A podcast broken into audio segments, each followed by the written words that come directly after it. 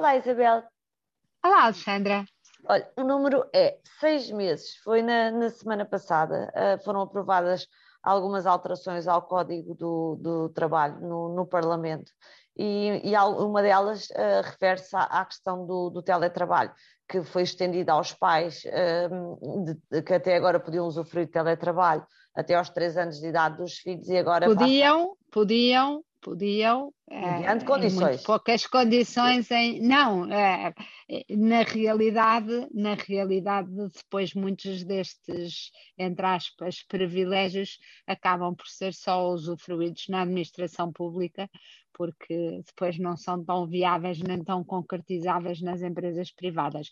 Mas sim, agora foi alargado uh, para uh, até para os pais, pai e mãe, até aos oito anos, supostamente, supostamente não, com a condição de que seja alternado, ou seja, um goze uh, um tempo e outro outro mas a questão Sim. é o tempo, não é? A questão, a questão é o tempo. Agora o que nós temos são períodos alternados de no máximo a seis meses de teletrabalho, ou para o pai ou para a mãe, e não foram fixados, e esta é uma das espinhas deste, desta medida que parece aparentemente boa, uh, períodos uh, mínimos. A medida de serem períodos alternados justifica-se com a intenção do governo de não querer que seja só a mãe a usufruir deste, desta prerrogativa. Ou a ser penalizada. Ou ser penalizada por esta, por esta possibilidade e ser uma coisa dividida entre os pais. Já agora, entre parênteses, e não querendo mudar de assunto, voltamos já aqui, eu sou das que acha que as licenças de parentalidade deviam ser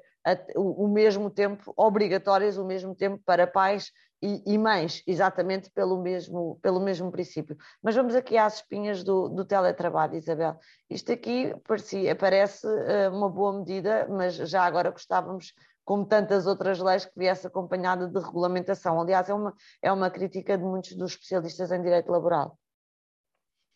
É, é, exatamente porque muitas vezes estas notícias acabam em soundbites, não é? Agora já os pais podem, mas na realidade, sem uma regulamentação bem feita, depois a lei não é aplicável ou há tantas interpretações sobre como pode ser aplicada que acaba por ser impossível. E como a Alexandra e eu conversávamos antes de começarmos a gravar, acaba por ser um travão não só para as empresas eh, aceitarem este tipo de teletrabalho trabalho nestas condições, como uh, para os próprios uh, empregados poderem sugerir, porque eles próprios estão confusos sobre o que é que se pede, porque se, por exemplo, aparecer alguém a perguntar se pode ficar uma semana sim, uma semana não, se, por exemplo, um casal que está separado e que está em guarda, em guarda conjunta e tem o filho uma semana, pode ele fazer essa semana e depois o outro fazer a outra, se isso não for regulamentado, o que é que as pessoas fazem? Vão consultar o advogado da empresa, vão consultar, eh, vai haver imensa contradição na, nas interpretações.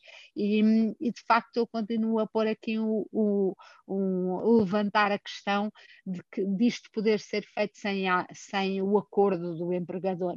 Eu parece-me que, que esse ponto é, é uma é. completa é, utopia. É, é verdade, Isabel, até porque eh, lá está, são coisas que ficam bem no papel e, e, temos hoje em dia um governo mais à esquerda e que uh, uh, legisla uh, a pensar um bocadinho na, na, na, defesa dos direitos dos trabalhadores e coloca isto no papel, e isto no papel parece de facto que acautela os direitos dos trabalhadores para já, como se houvesse aqui uma, uma ideia de que são trabalhadores versus a empresa a empresa versus a trabalhadores. Luta de classes. O que, sim, sim, o que me parece já de si o princípio errado.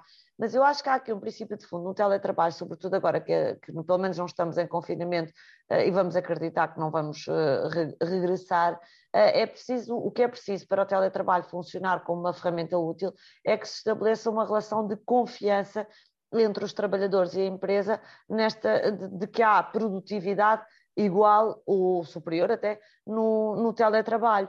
E, e, quando nós fazemos isto de uma forma unilateral e não regulamentamos bem, permanece uma certa desconfiança, porque podemos ter um trabalhador, trabalhador a dizer hoje fico em teletrabalho, amanhã não estou em teletrabalho, e temos a sensação que ele está a, a regular a, a, sua relação com o trabalho em função dos seus interesses pessoais. Nenhuma empresa um, vai aceitar isto genuinamente, pelo menos nos próximos anos, como uma coisa um, pacífica. E, portanto, realmente, para se criar essa relação de confiança, a lei precisava de ser mais, mais clara e acho que era um pouco isso que nós queremos dizer hoje.